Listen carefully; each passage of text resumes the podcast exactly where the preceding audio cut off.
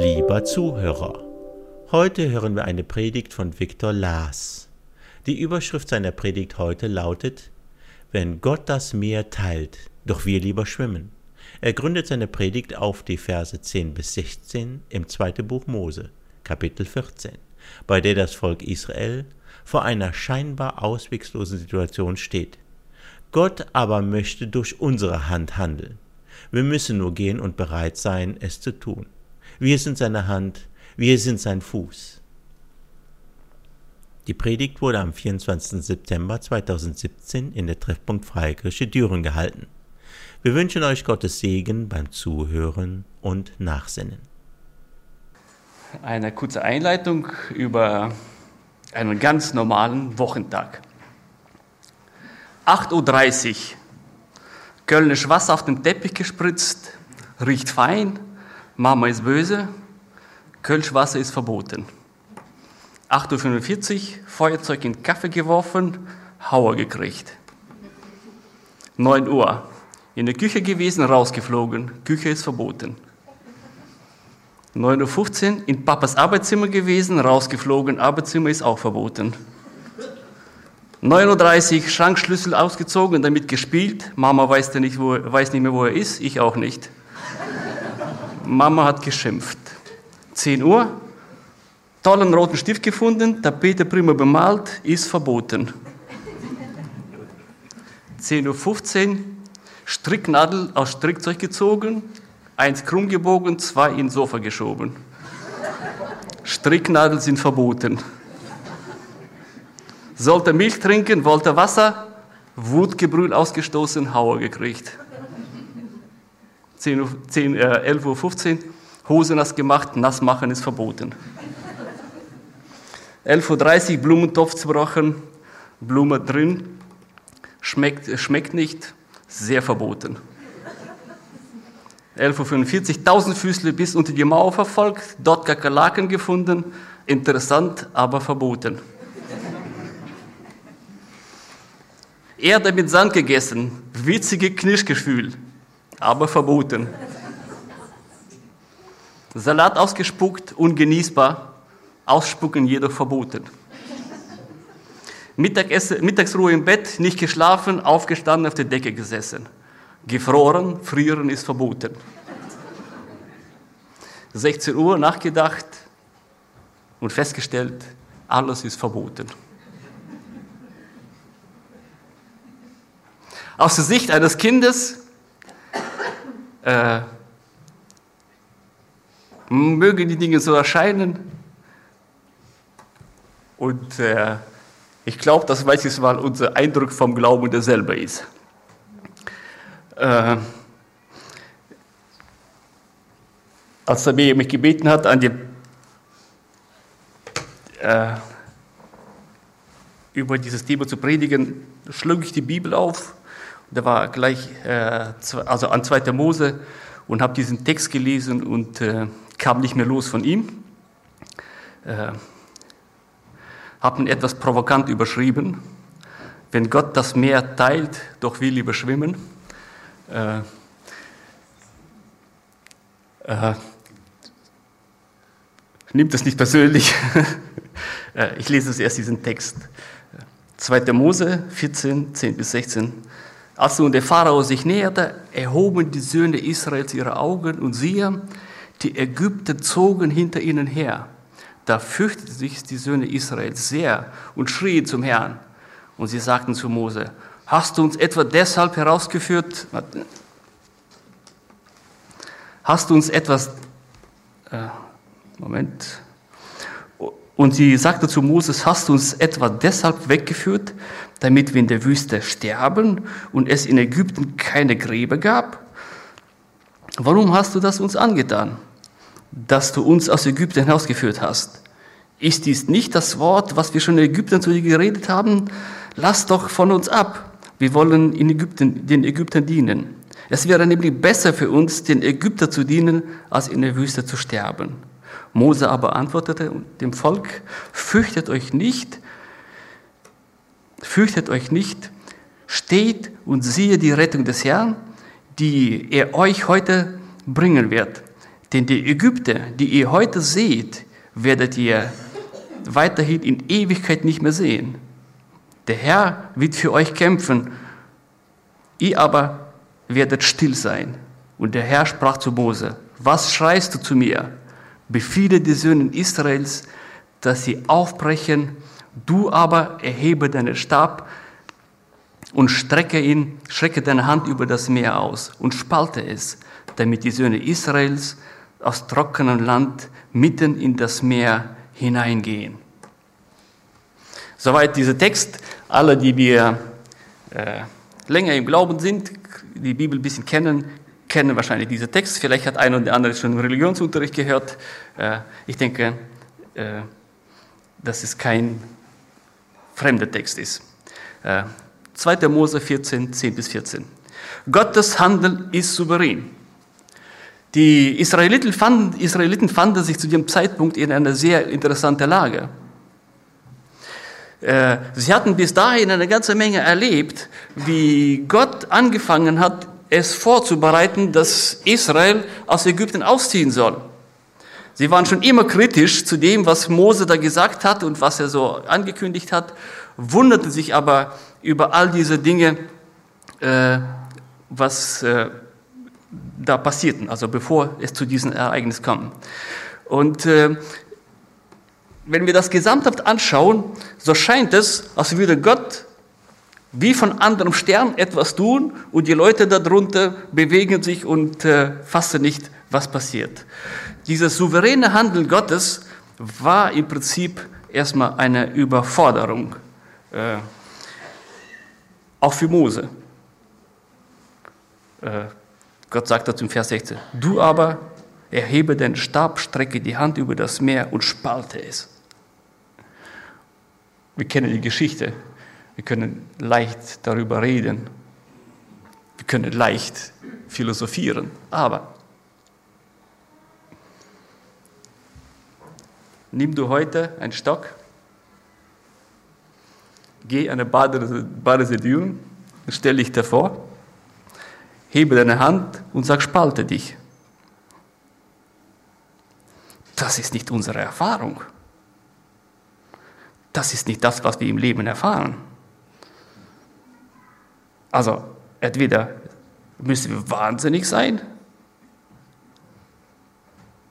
oder wirklich die Stimme Gottes gehört haben.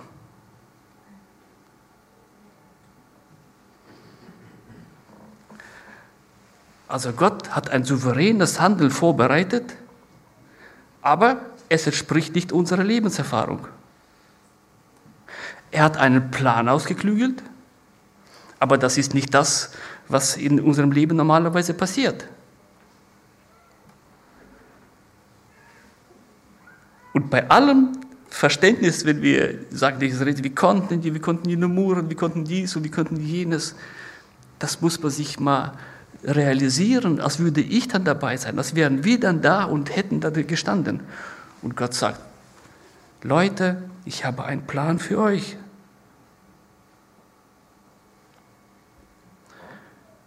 Es ist nicht einfach, die Souveränität Gottes anzuerkennen. Unser Glauben an unseren Herrn reicht so lange, wie unser äh, Horizont ist.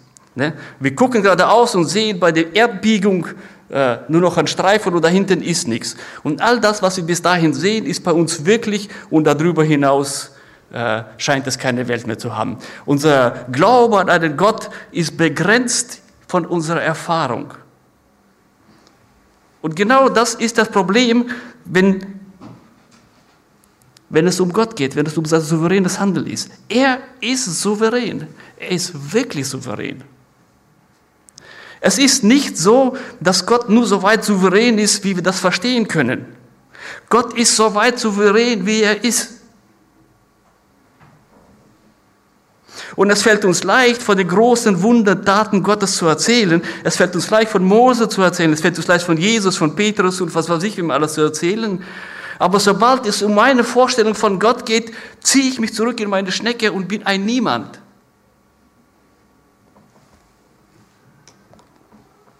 In Lukas 19,40 kennt ihr diese Geschichte, wo die äh, Jünger äh, den Lobpreis über Jesus aussprechen und sich die Pharisäer und die Anstehenden beschweren. Und Jesus sagt, antwortet und sprach zu ihnen, ich sage euch, wenn diese schweigen, so werden die Steine schreien. Gott wird sich immer seine Autorität zurückholen. Er wird sich immer seiner Souveränität bedienen und er wird immer Leute finden, die in dieser Souveränität leben und bereit sind, äh, das zu leben und zu sagen. Und der Vergleich mit den Steinen ist genau der. Er sagte, selbst wenn ihr Menschen alle schweigen würdet, selbst wenn ihr meine Autorität nicht anerkennen würdet, wenn das passieren würde, würden die Steine, die herumliegen, meine Herrlichkeit und Souveränität ausschreien. Gottes Souveränität lässt sich nicht einschränken durch Kleinglauben.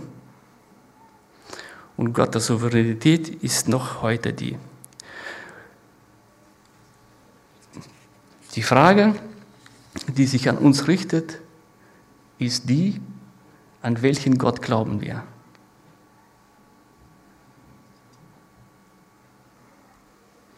An einen Gott, der uns nur die Wunden verbinden darf, der zu segnen hat, der unsere Gebete zu erhören hat, der gucken muss, dass wir Essen und Trinken haben, dass unsere Kinder gesund sind, dass, ja, so, ein Gott, der diesbezogen ist, wie die, äh, wie die Griechen. Die Griechen hatten Olymp, weiß ich nicht wie viele Götter, Unmengen. Und das Schöne an den griechischen Göttern war die, dass sie alle menschliche Eigenschaften hatten. Ne? Sie waren eifersüchtig, sie gingen fremd, sie hatten Hunger, sie stritten miteinander, äh, sie tricksen sich gegenseitig aus, und all das. Also all diese griechischen Götter hatten diese menschlichen Eigenschaften und das war eine feine Erfindung. Da konnten die Griechen hm, genau normal leben wie alle Menschen und weil ihre Götter ja als äh, Vorbild dienten, sie waren ja genau dieselben. Und manchmal scheint mir so, dass wir unseren Gott genau da hineinstufen, dass die Souveränität Gottes immer nur da aufhört, wo es mich betrifft.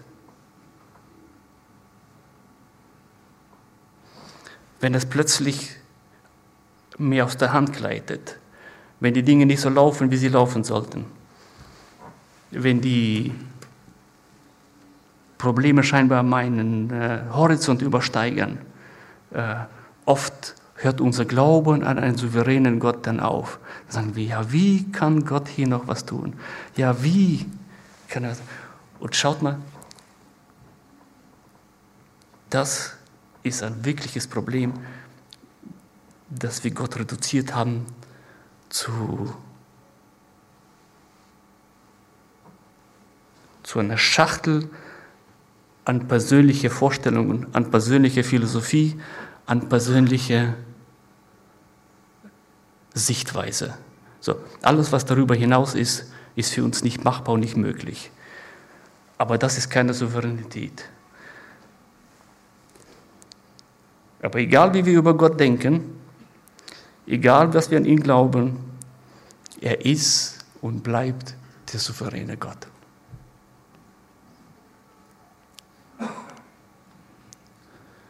Er ist und bleibt der souveräne Gott und wir können eine Million Mal das Gegenteil behaupten. Es ist so.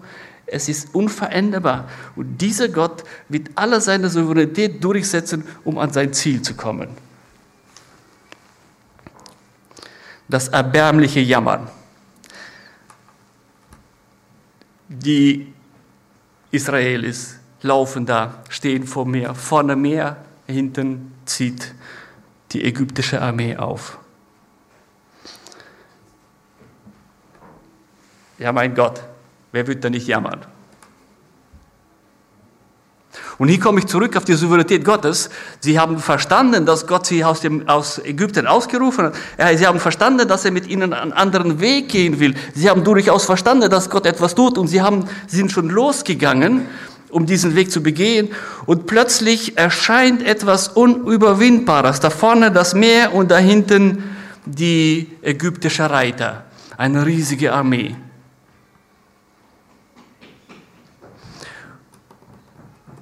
Oder diese Situation des Stresses beginnt das herauszubrechen aus ihren Herzen, was eigentlich schon da drin war.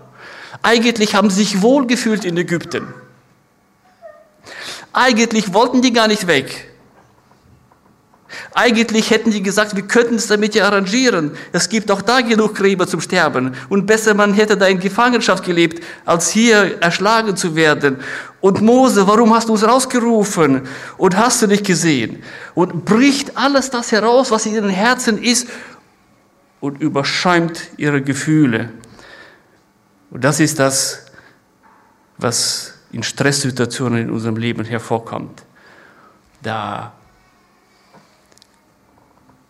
leben wir bis zu einem gewissen Zeitpunkt und dann, wenn der Druck uns zu groß geworden ist, bricht all das Dunkle aus uns heraus, aber das ist das, was wirklich in uns steckt. Ein ganzes Schwall an Vorwürfen an Mose, an Gott und an die Welt und an sie. Alles war falsch. Alles war falsch. Alles, was getan worden ist. Aber die Situation war eine stressige. Das heißt, vorne eine Armee äh, hinter einer Armee, vorne das Wasser. Und der souveräne Gott, der so große Wunder getan hat, bis die Ägypten die Israelis praktisch rausgeschmissen haben, ihnen sogar Gold mitgegeben haben und Geld und alles, was sie wollten. Hauptsache, ihr geht, euer Gott äh, zerstört es doch ganz. Plötzlich war alles vergessen. Plötzlich war vergessen, dass sie die Souveränität Gottes erlebt haben. Sie haben ihn gekannt. Es ist ja nicht so, dass es was Neues für sie ist. So geht es uns. Da erleben wir den Herrn auf eine wunderbare Art und Weise. Alles ist gut. Wir freuen uns. Aber die Situationen, wo es nicht mehr so läuft, wie ich das eigentlich gerne hätte,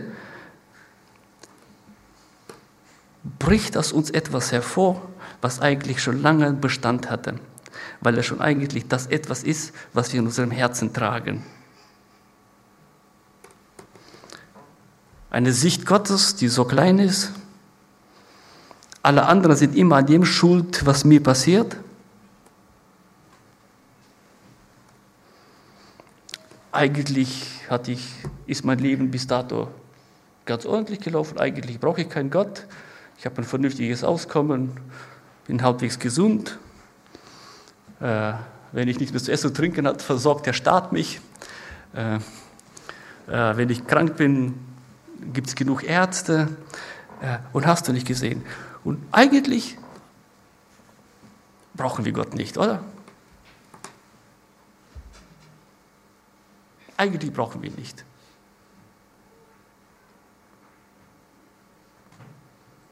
Und wehe, er erfüllt unsere Wünsche nicht, dann brauchen wir umso weniger. Und schaut mal, das ist so einfach. Es ist so einfach, in Situationen, wo es nicht so läuft, wie es laufen sollte, in das Schneckenhaus zu kriechen äh, und zu sagen, äh, äh, zu, zu jammern und zu tun, zu machen. Das ist einfach zu einfach. Aber das zeigt einfach, dieses erbärmliche Jammern zeigt, dass man von einem Gott nichts verstanden hat. Weil Gott einen wunderbaren Plan hatte. Er hatte alles vorbereitet. Er hat zu Mose angefangen zu sprechen, als Mose von Gott nichts wusste. Er hat gesagt, Mose, das Ort, auf dem du stehst, der ist heilig. Er hat den Busch brennen lassen. Er hat ihn Stück für Stück vorbereitet, nach Ägypten geschickt. Wunder getan, dies und jenes und hast du nicht gesehen. Äh, und die sind losgezogen. Sie haben Gott erlebt. Und doch beginnt dieses erbärmliche Jammern um ihre Vergangenheit, dieses erbärmliche Jammern äh, um einen Gott, der sie in den Tod führt, dieses erbärmliche Jammern um einen Gott, der nicht gut zu ihnen ist, die in der Wüste sollen die sterben und, und, und. All diese Lügen. All diese Lügen, versteht ihr? Hier erzählen die etwas, was der Wahrheit nicht entspricht. Die Wahrheit war eine andere. Aber sie haben sie so wahrgenommen, weil ihre Wahrnehmung nicht auf einen Gott konzentriert war. Ihre Wahrnehmung war eigentlich eine Wahrnehmung, die auf Gott ausgerichtet ist. Sie war ausgerichtet auf die Welt, auf die Dinge, die sie sehen und spüren und hören. Sie haben nicht verstanden, dass über ihre wesentliche Welt, über diese Welt des Sichtbaren und des Greifbaren, es einen anderen Gott gibt, der in der Souveränität herrscht.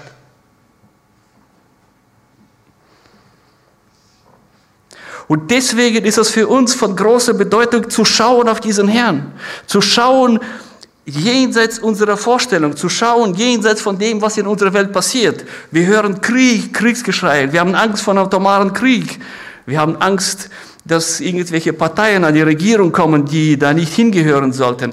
Und so viele Dinge. Und wir schauen immer und schauen die Nachrichten und schauen diese depressive Stimmung und lassen uns runterziehen nach dem Motto, ah, was passiert hier? Ja? In christlichen Häusern wird gepredigt, dass der Herr bald kommt und uns befreit von all dem.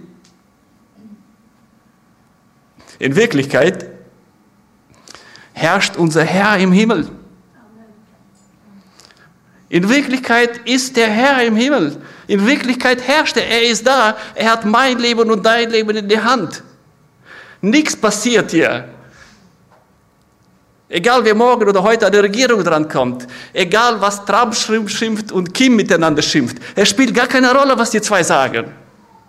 Es spielt gar keine Rolle, was in dieser Welt vor sich geht. Wir haben einen souveränen Herrn, der über uns steht, der mich Tag ein und Tag Nacht kennt, der mein Leben kennt, der meinen Eingang und Ausgang kennt, der für mich sorgt, der meine Zukunft kennt.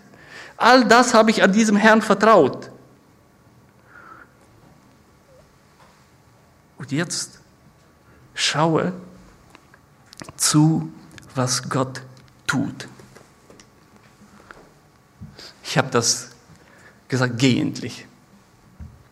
Geh endlich in die richtige Richtung. Versteht ihr? Vers 15. Und der Herr sprach zu Mose, was schreist du? er hätte auch zu mir sagen können. Der Herr sprach zu Mose, was schreist du? Ja, nach dem Motto, Jesus sagt zu, äh, äh, Gott sagt zu ihnen, Leute, wo ist das Problem? Hallo? Irgendjemand nimmt eine falsche Wahrnehmung. Ne? Die Leute sehen hier eine Armee, hier ein Meer. Dazwischen der Tod. Das ist ihre Wahrnehmung. Gott hat eine andere Wahrnehmung. Er sieht, hier bin ich und hier seid ihr gleich in fünf Minuten oder in einem Tag oder wie auch immer. Ich habe alles vorbereitet. Ich bin fertig. Ich habe alles erledigt. Die Wege sind fertig. Mose, hör auf zu schreien. Ruf nicht nach mir. Was habe ich dir gesagt? Geh.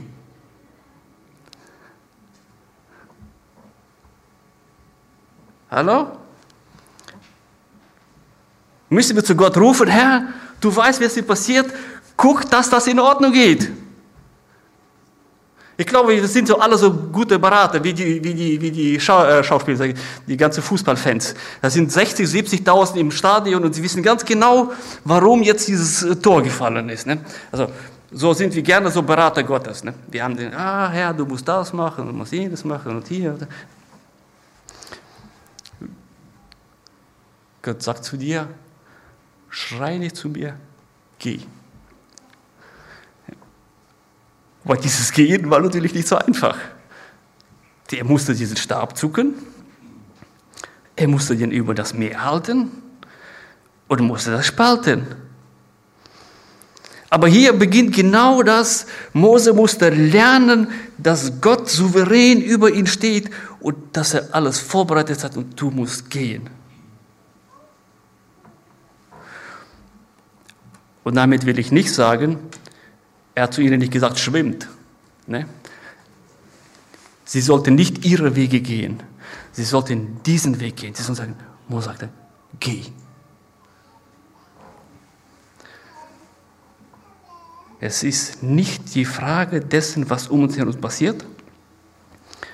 Es ist die Frage, auf wen wir uns vertrauen, auf wen wir vertrauen und ob wir dieses, dieses Vertrauen ist, wird zum Ausdruck gebracht, dass wir das tun, weil wir glauben in Wirklichkeit nur das, was wir auch tatsächlich tun. Ja? Das könnt ihr euch aufschreiben und dreimal unterstreichen. Wir glauben nur das, was wir tatsächlich tun. Äh, und jetzt beginnt das. Mose sagt, brüll nicht zu mir, es gibt nichts mehr zu diskutieren, ich habe dir den Weg gezeigt, geh. Und es bedurfte nichts anderes, als dass Mose seinen Stab ausstreckt und das, äh, das äh, äh, Wasser spaltet und dass sie durchgehen können. Und Gott sagt, schaut zurück. Diese berüchtigte Armee, von der ihr so viel Angst habt, ihr seht ihr heute zum letzten Mal.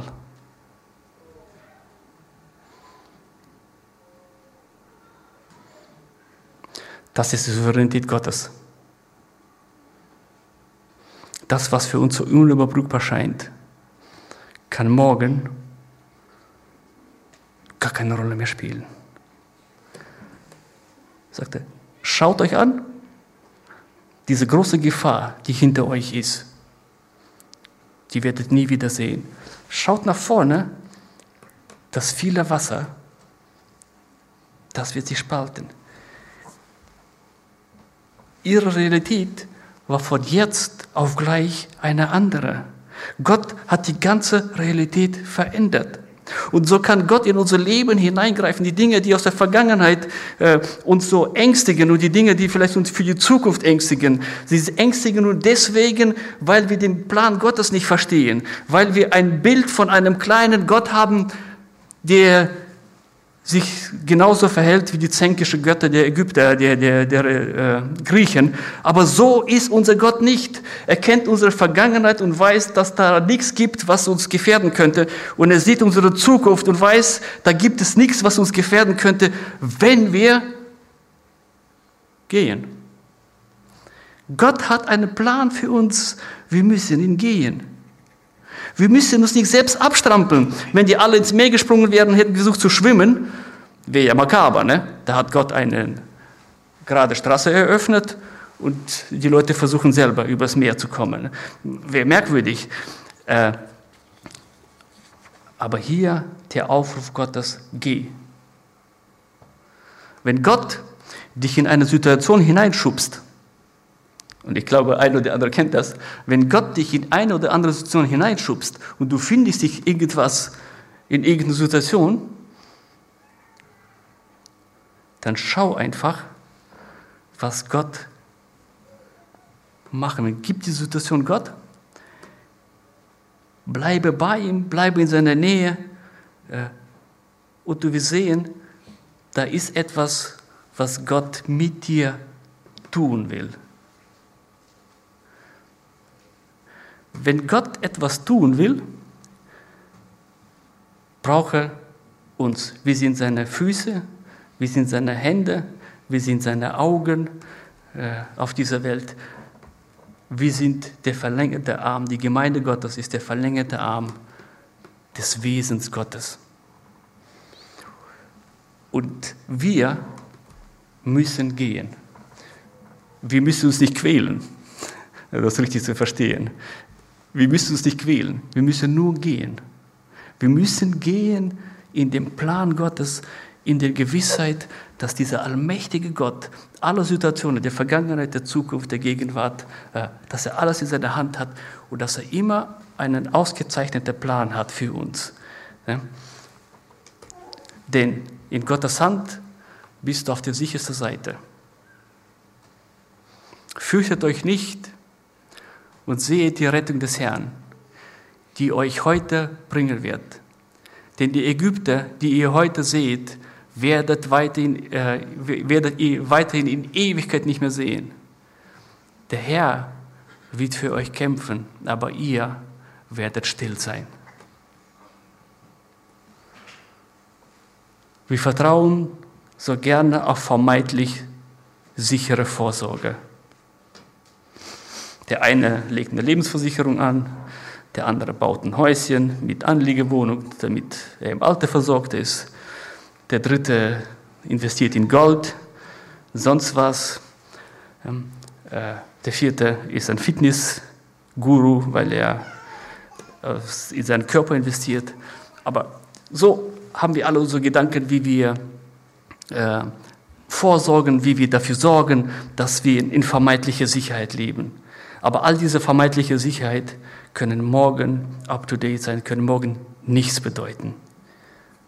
Aber wir haben die Dinge gerne in unserer eigenen Hand. Ne? So auf den Herrn sich verlassen, das ist so ein Ding. Ne? Nicht, dass er uns vergisst. Äh, äh, lieber sorgt man ein bisschen selber vor. Lieber gucke ich, dass. Äh, also, wenn ich es gemacht habe, dann weiß ich, es ist gemacht. Ne? In gewisser Weise geht es uns auch äh, in der Glaubenssituation so.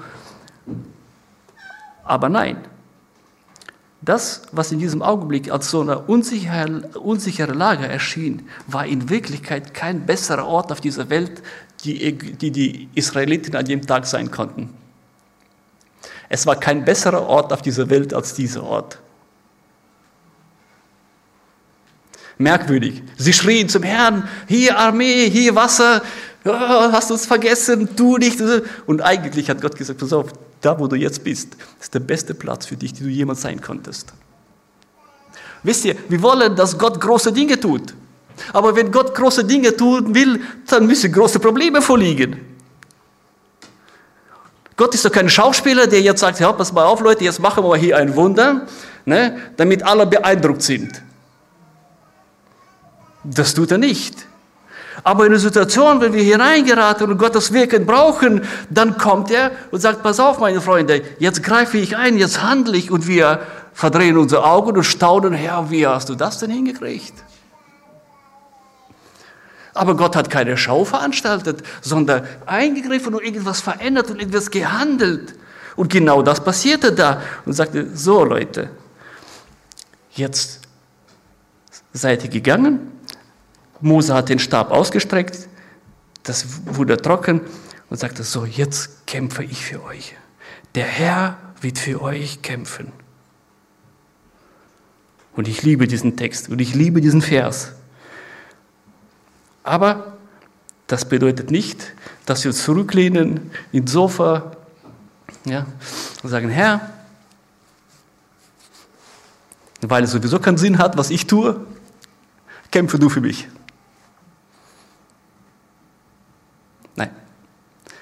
So läuft der Hase nicht. Gott möchte immer, dass wir aktiv dabei sind. So, nicht aus eigener Kraft, nicht aus eigener äh, äh, Schlauheit, sonst was, aber wir müssen immer einen Schritt in dieses ungewisse Glauben hineinwagen. Ne? Wir müssen uns da hineingeben in Dinge, die wir nicht verstehen. Wir müssen uns hineingeben und müssen Gott die Möglichkeit eröffnen, dass er etwas tut in unserem Leben und durch uns was uns vollkommen wild erscheint. Das ist sehr, sehr viel schwieriger, als ihr jemals glaubt. Ich habe wahrscheinlich hier schon mal erzählt, es gab eine Gelegenheit in meinem Leben, die werde ich mein Leben nicht vergessen. Ich äh, war bei jemandem gerufen, Leute aus dieser Stadt, aber nirgends für eine Gemeinde, nichts. Äh, älteres Ehepaar und die waren ganz verzweifelt, weil ihre Tochter Alkoholiker war. Und als ich da hineinkam, lag die Frau da vollkommen besoffen in der Ecke, brüllte vor sich her und die Eltern waren verzweifelt. Sie konnten nichts mehr tun. Soll ich euch sagen, wie viel Glaube ich in dem Zeitpunkt hatte? Da muss man die Skala auf Minus skalieren. Ich habe gedacht, was willst du hier? Was machst du hier? Ich war der Überzeugung, man kann Leuten nur helfen, äh, wenn sie bei klarer Verstand ist, da kann man denen Jesus predigen, dass sie sich bekehren, äh, dass Gott an ihnen Wunder tut und was weiß ich alles. Mit sehr wenig Glauben bis keinem habe ich für diese Frau gebetet. Also die Eltern haben wahrscheinlich nicht mitbekommen, dass mein Glauben gegen Null tendierte. Aber nichtsdestotrotz, ich habe im Namen Jesu ihr Befreiung gesprochen. Und ich bin da rausgegangen und ich habe es nicht geglaubt.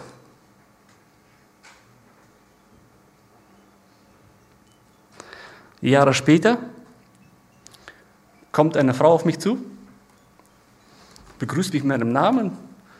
Ich kenne dich nicht. Und sie sagte, du kennst mich wahrscheinlich gar nicht. Nee, keine Ahnung, wer sie sind. Und äh, sie sagt zu mir, ich bin diejenige, die damals besoffen rumgelegen hat, für die du gebetet hast. Ich bin frei.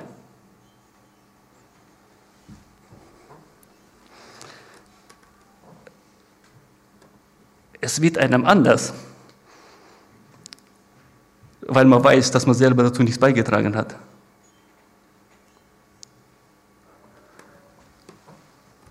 Und in diesem Sinne würde ich sagen, genau das ist der Punkt. Nein, Gott will nicht mein Wissen haben. Gott will gar nicht meine Größe haben. Gott will, dass ich diesen ungewissen Schritt des Glaubens zu ihm mache und sage, Herr, du bist ein wunderbarer, ein großer, souveräner Gott. Ich weiß zwar nicht, wie du das jetzt tun willst, aber tue. Und das sind die Augenblicke, in denen Gott tut. Der Herr wird für euch kämpfen. Solange wir der Überzeugung sind, dass wir so gute Prediger sind, wird unsere Predigt nichts und nichtig sein. Solange wir davon überzeugt sind, dass wir so gute Musiker sind, ist unsere Musik, ich hatte fast ein schlechtes deutsches Wort gesprochen, will ich nicht, nichts und nichtig.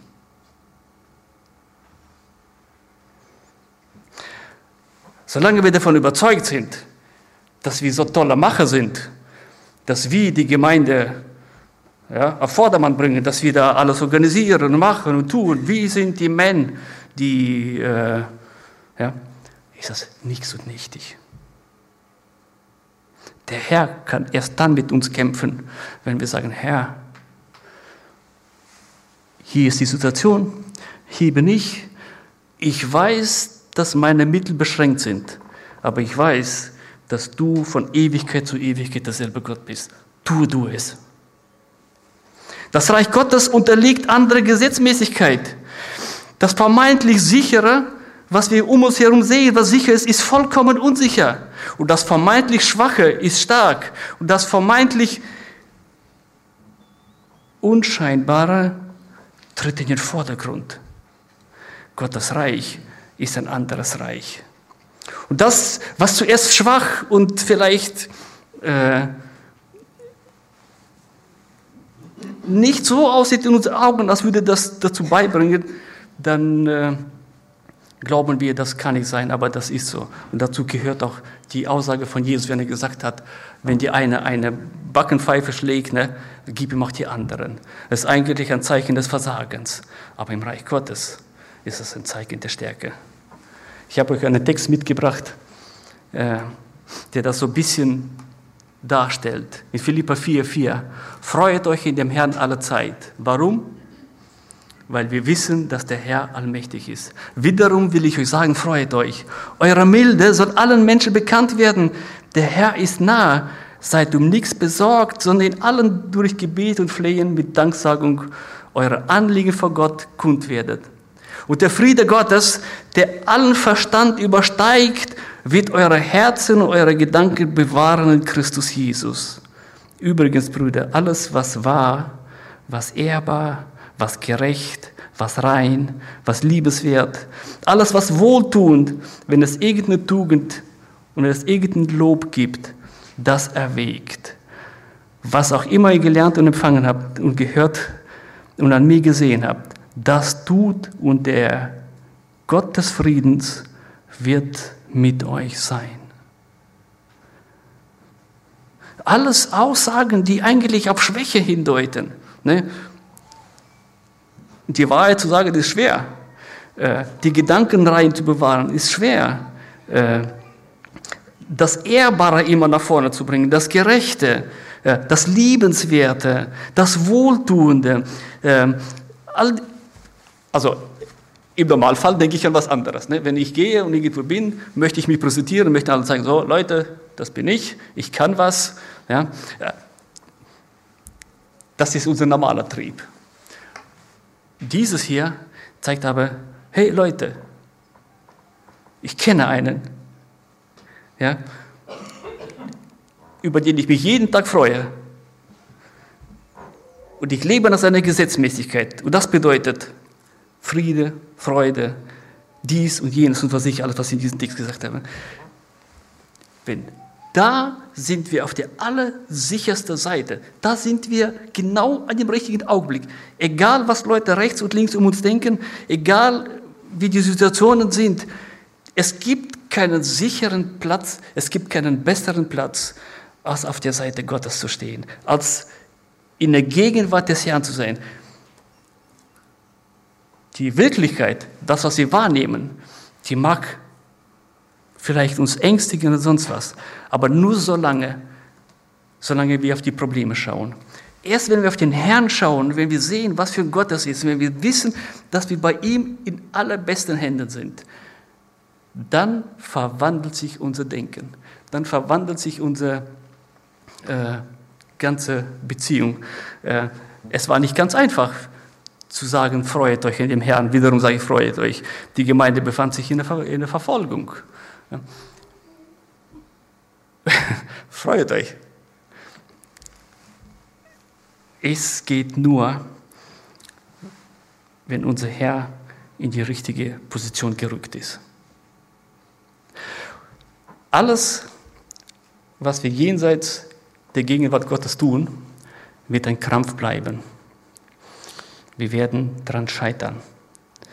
Mit Eigenversuchen das Meer zu teilen, mit Eigenversuchen drüber zu schwimmen, wird es scheitern. Wir müssen immer nur die Wege gehen, die Gott vorbereitet hat.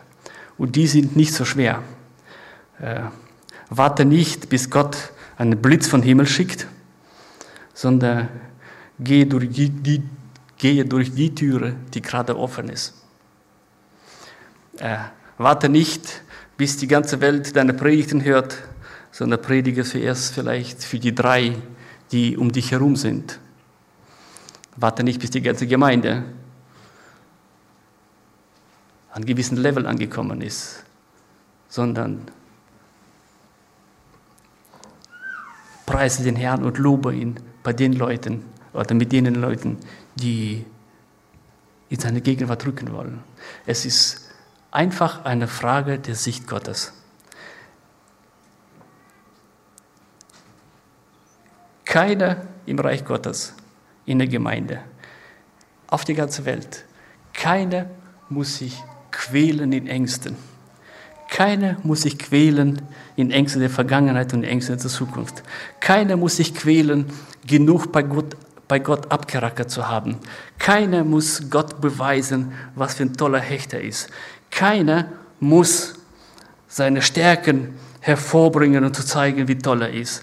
Keiner muss zeigen, wie gläubig er ist. Wir alle müssen nur eins.